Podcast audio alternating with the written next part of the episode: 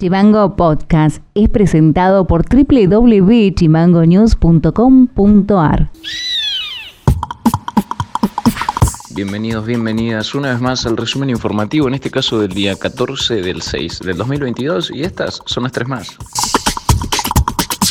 La secretaria de la Administración Nacional de la Unión de Empleados Judiciales, Maya Volkovinsky, quien procedió a la intervención de la seccional del gremio en Tierra del Fuego, dijo que principalmente se llegó a esa medida porque el secretario general, ahora casanteado por 30 días, Luis Bechis, daba créditos fuera de las normas. También se investiga casos de abuso de autoridad, sometimiento y violencia de género. Bajaron los casos de COVID en lo que va de la semana del 5 al 11 de junio, donde se detectaron 8 nuevos casos de COVID-19 en Ushuaia, 8 en Río Grande y ninguno en Toluín. En Ushuaia, la unidad de monitoreo de ambulatorios funciona en el ex Cine Paquehuaya y en Río Grande en el gimnasio de la UOM, los días lunes, miércoles y viernes. A su vez, se realizan hisopados al azar para determinación por PCR de COVID, influenza A y B.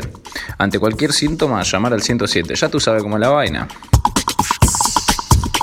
80 días después de la primera sesión ordinaria del año, el jueves de esta semana los legisladores tendrán la segunda sesión ordinaria del año. ¿No será un montón, me pregunto yo?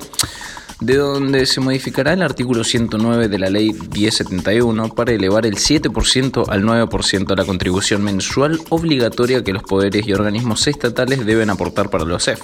También casi un año de su aprobación, el MOPOF solicitará que se reglamente la ley de prohibición de instalación de salmoneras en la provincia. Noti Audio. El presidente del Consejo Deliberante, Juan Carlos Pino, aseguró que la suspensión de las actividades en el Consejo Deliberante durante el periodo que dure la Convención Constituyente se adopta a partir de un artículo de la Carta Orgánica Municipal que así lo establece.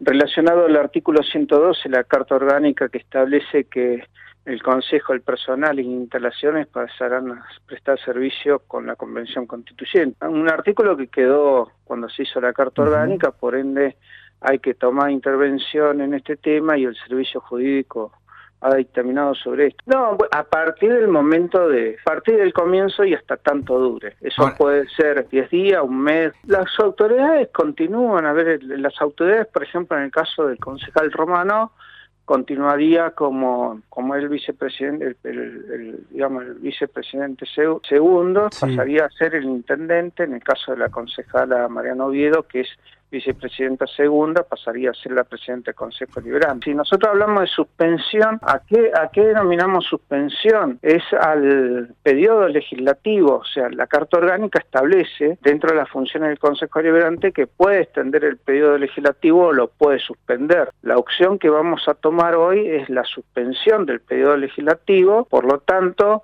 eh, es la normalidad del funcionamiento en función de las autoridades, continúa tal cual, no hay comisión de receso, por eso no es un receso lo que hay, sino que hay una suspensión de actividades permitidas a través de la carta orgánica.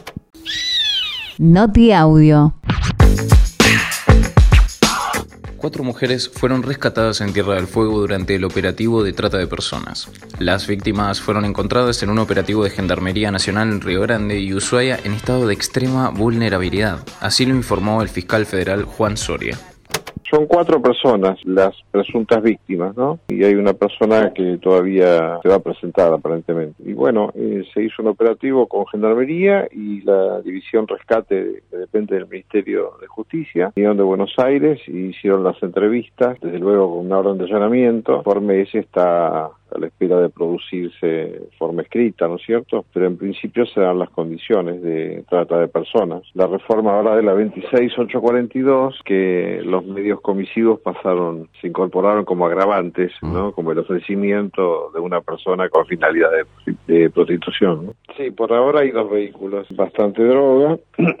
bueno, los operativos comprendieron las dos ciudades, comenzó acá y concluyó, se hizo de forma simultánea con Río Grande, porque aparentemente se trasladaban con esos fines a esta ciudad y en ese momento se encontraban en Río Grande. Esa es la razón por la cual se, también se allanó y porque las personas estaban en ese lugar, en Río Grande, ciudad de Río Grande. Dos lugares eran trasladadas y una vez este, de acuerdo a su, a su programación delictual, eh, por ruta se dirigían a Río Grande y continuaban con esa, con esa explotación.